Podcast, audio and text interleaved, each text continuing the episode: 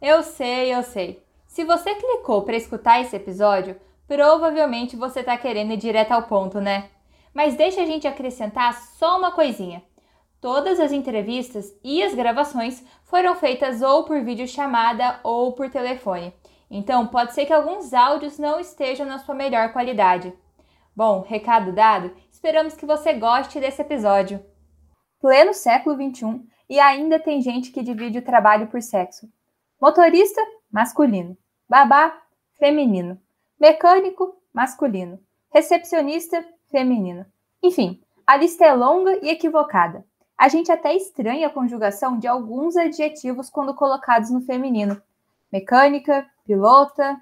E não deve ser assim. Vamos falar de mulheres, sejam quais forem os adjetivos que a acompanharem. Na verdade, quanto mais atípico ele for, melhor. Se procurarmos no dicionário um sinônimo de atípico, vamos encontrar extraordinário, e essa é a visão que queremos passar. Acreditamos na mulher e na sua capacidade de chegar aonde bem entender, de desbravar, desbravar territórios antes majoritariamente masculinos, de quebrar o teto de vidro. A mulher do século XXI é, antes de mais nada, desdobrável, extensível, para onde ela quiser se estender. Eu sou a Ana Clara Marcondes. E eu sou a Luana Souza. E eu sou a Ana Clara Marçal. E você está escutando o podcast Três Mulheres e um Segredo. Episódio Quebrando o Vidro, lugar de mulher é onde ela quiser.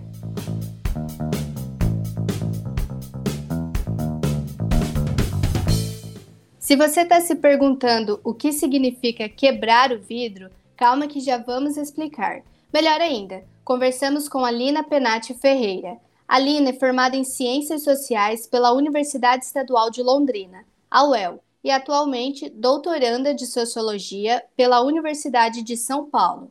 Mas chega de enrolação. Agora deixamos vocês com a explicação dela para o fenômeno conhecido como teto de vidro. Bom, então, ainda que as mulheres tenham, venham ocupando profissões e também cargos né, dentro de algumas áreas que não eram ocupadas anteriormente, a gente fala que existe um limite implícito, né, até onde as mulheres vão. Então, seja no cargo ou na remuneração, haveria um teto de vidro, um limite que a gente não enxerga, né, que não está claro, mas que as mulheres não conseguem passar. Isso em relação aos salários, né, quando a gente olha para grandes empresas, o, o que é mais surpreendente, até para os cargos estatais, os funcionários públicos, as mulheres recebem menos do que os homens. Né? Isso não é dado em nenhuma legislação, isso também não é explicitamente dito, né? mas quando a gente olha para esse, esses dados, a gente consegue ver essas diferenças. Isso também se aplica aos cargos de chefia. Né? Segundo dados do Instituto Brasileiro de Geografia e Estatística, o IBGE, em 1950, a porcentagem de mulheres no mercado de trabalho não chegava a 14%. Em 2010, segundo o último censo, esse número passou para 49,9%. Em 2018, quando a gente compara a porcentagem de pessoas no mercado de trabalho, homens e mulheres, as mulheres representam 45,3%. Então, que a mulher está mais presente no mercado de trabalho, ou brincando com a expressão que originou o título deste episódio, que a mulher vem quebrando o teto de vidro, é fato. Verdade. Mas outro fato que não dá para contestar é que quando a mulher quebra esse teto de vidro, alguns caquinhos perfuram a pele dela e ficam lá dentro. E a cicatrização é demorada. Os caquinhos são muitos, mas para facilitar a nossa compreensão, vamos falar de um, o da diferença salarial. Segundo dados de 2018 do IBGE, o valor médio da hora trabalhada das mulheres é de 13 reais, enquanto dos homens é de R$ 14,20. Talvez ainda esteja confuso para você ou pareça uma diferença muito pequena. Vamos pegar outro dado, o da escolaridade. 22,8% das mulheres têm nível superior de ensino, enquanto dos homens temos 18,4%. Ou seja, a mulher tem estudado mais e ganhado menos. Agora que você ouviu esses números, pensa rapidinho aqui comigo. Da onde vêm essas diferenças? Deixe-me ressaltar absurdas. Pois é, como diz o ditado, o buraco é bem mais embaixo. Não existe nenhuma legislação que discrimine as mulheres no mercado de trabalho, nenhuma regulamentação que estabeleça que elas ganhem mais ou menos, que ocupem cargos mais altos ou mais baixos. Então, para responder da onde vêm essas diferenças, a gente chama a Lina de novo.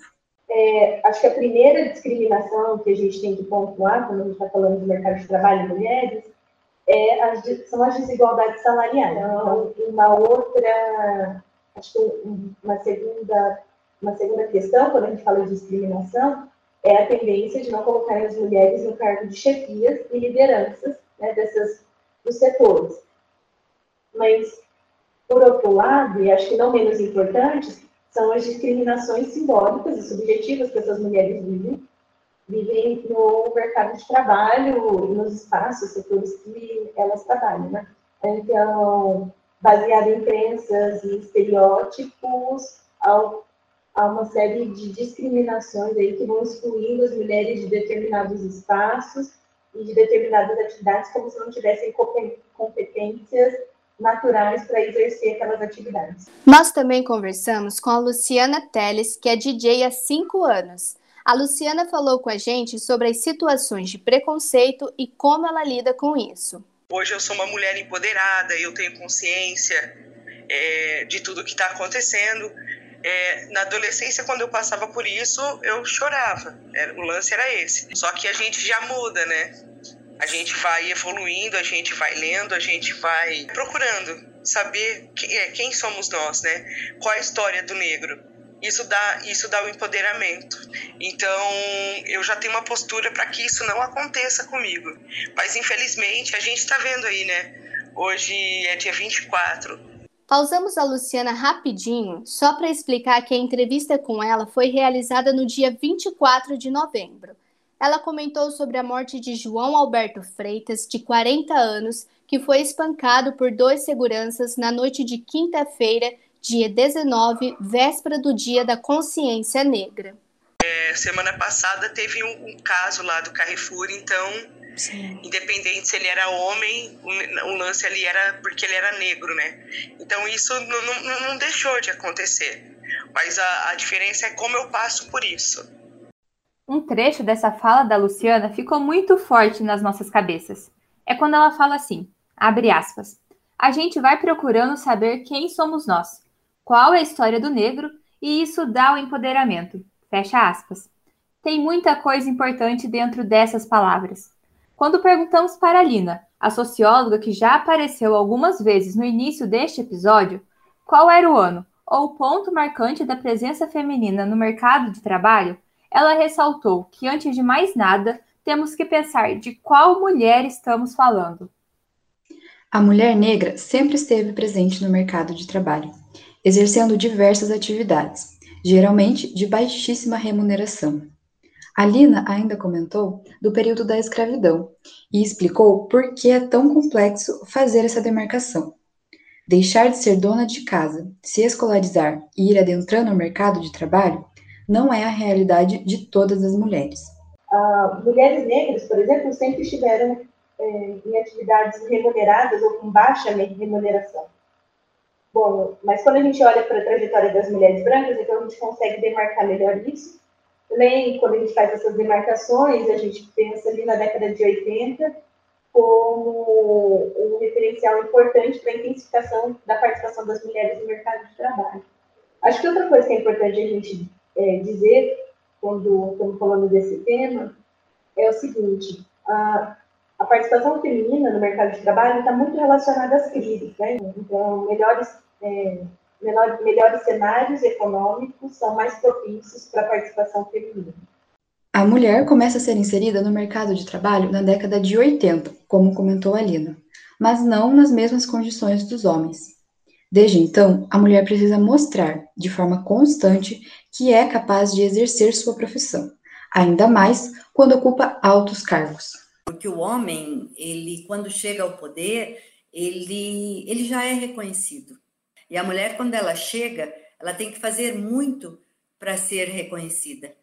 Então, ela tem que trabalhar quatro vezes mais do que um homem trabalharia, porque ele já está referendado. E eu não. Eu sou é, Vânia Regina Silveira Queiroz. Eu nasci em, aqui próximo de Londrina, em Apucarana. Participo de uma entidade muito importante que é o AB. A Vânia é a atual presidente da Ordem dos Advogados do Brasil na subseção Londrina e tem uma atuação expressiva na luta pelos direitos das mulheres. Ela é a primeira mulher a ocupar o cargo de presidente após 60 anos da entidade. Apesar do avanço de ter uma mulher na liderança, o trajeto não foi fácil e os desafios permanecem. A Vânia nos contou que muita coisa ainda precisa ser feita, porque ainda há resistências, seja pelo sentido de gênero ou por ainda ter resíduos da cultura machista dentro da nossa sociedade.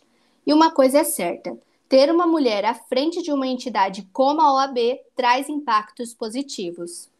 Porque quando a mulher vê que ela tem uma representante feminina que chega a uma liderança após 60 anos, ela realmente pode acreditar que ela também tem meios de alçar, é, seja num, numa entidade como a OAB, ou numa outra entidade de classe, ou um cargo empresarial, ou no poder público, ela vai vislumbrar a possibilidade de realmente a mulher ter voz, a mulher ter participação e poder gerir né, de forma muito mais ampla, eu diria. Porque não basta apenas dizer eu sou mulher e consegui chegar até aqui.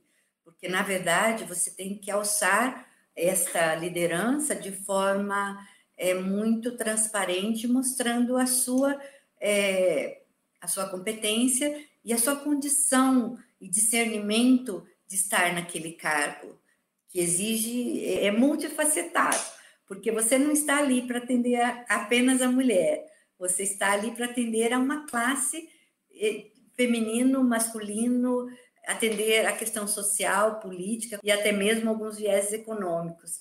Então, eu vejo que é, são grandes desafios. Eles não terminam no momento que você é eleita. Aliás, pelo contrário, eles acho que iniciam ainda mais ferrenhos no momento que você é eleita, porque ainda há muita resistência masculina de que a mulher seja a, a coordenadora, a mulher seja a pessoa que vai é, comandar uma entidade. E a gente concorda com o que a Vânia falou. Quando nós vemos uma mulher ocupar um cargo de liderança ou até mesmo um cargo ocupado principalmente por homens, nós acreditamos que também somos capazes. E por falar em representatividade, perguntamos para Luciana se no começo da carreira dela como DJ ela enfrentou alguns obstáculos. Ela disse que sim, mas ressaltou também que na época em que ela foi aparecendo, surgiram várias mulheres no mesmo cenário. Aqui em Londrina, assim, para essa cena que não fosse de música eletrônica, começaram a aparecer a DJ Natália Mônaco, uhum. as meninas do Consciência Feminina, e, e foi dando um boom na época alguns caras ficavam assim de, de cara, quem são essas minas, com medo da gente, tipo, é, roubar a cena pra gente, mas nunca foi, nunca foi, nunca será a ideia, né? Depois a gente foi conseguindo organizar isso porque a gente tinha nossa, no, é, nosso lugar, nosso lugar de fala. Uhum. E a gente começou a falar e a gente começou a, a, ser ouvida também. E existem alguns projetos em Londrina, como o Baile do LP, o Kizomba, a Funk Me, que acontece ali no Valentino, que existe uma, uma rotatividade de mulher incrível. E isso anos atrás já não existia. Isso aí a gente já percebe que a cena já dá uma mudada. E por falar em mudança de cenário, a Luciana tem um recado para você, mulher que pensa em ser DJ. Escuta só. É, quando a gente fala de sonho, né? É, siga, fique, fique no caminho, ache o caminho e siga o foco. Tem que ter o foco. É, procure se, é, se informar quais são os equipamentos, qual estilo de música que você vai, vai escolher tocar ali, é, qual a vertente que você vai seguir e, e, e não desista, não desista. É, trabalhar com música é muito satisfatório. E é o que, que a gente normalmente fala. É, que venham mais mulheres DJs, né? Que, que essa cena não morra e que mais mulheres queiram estar fazendo isso, porque a gente abriu uma porta e a gente quer manter aberta. Segundo dados de 2019 do Cadastro Geral de Empregados e Desempregados, o CAGED, as profissões que mais contrataram mulheres são enfermagem, farmácia, administração e professora. Profissões como engenharia, medicina e relacionadas à tecnologia estão entre as que menos contratam mulheres. Essa realidade só reforça o estigma de que as mulheres são boas quando falamos de cuidados, né? Mas não tão boas para serem contratadas em cargos de liderança, na saúde ou educação, por exemplo. Enfim, tem muita coisa ainda a ser feita. E é consciente da nossa força que vamos, a cada dia, desbravando novos territórios.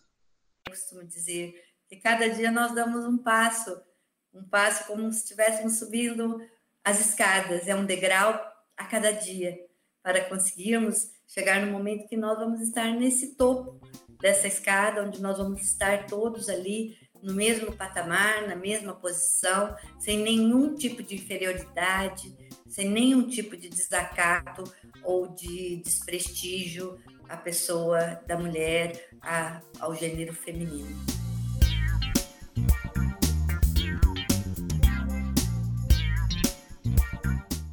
Chegamos ao final deste podcast. Você conheceu um pouco da história da Luciana e da Vânia, mulheres que desafiaram as estatísticas e que vêm quebrando o teto de vidro. E para você que chegou até o final deste podcast, obrigada pela companhia e esperamos que você, mulher, se sinta encorajada de fazer parte deste grupo que vem desafiando as estatísticas. E lembre-se, lugar de mulher é onde ela quiser. Eu sou a Ana Clara Marcontes. Eu sou Ana Clara Marçal. E eu sou a Luana Souza. E este foi o episódio Quebrando o Vidro Lugar de Mulher é onde ela quiser. Esse podcast foi elaborado pelas estudantes do terceiro ano de jornalismo da Universidade Estadual de Londrina, sob a orientação da professora Mônica Panis Caseca.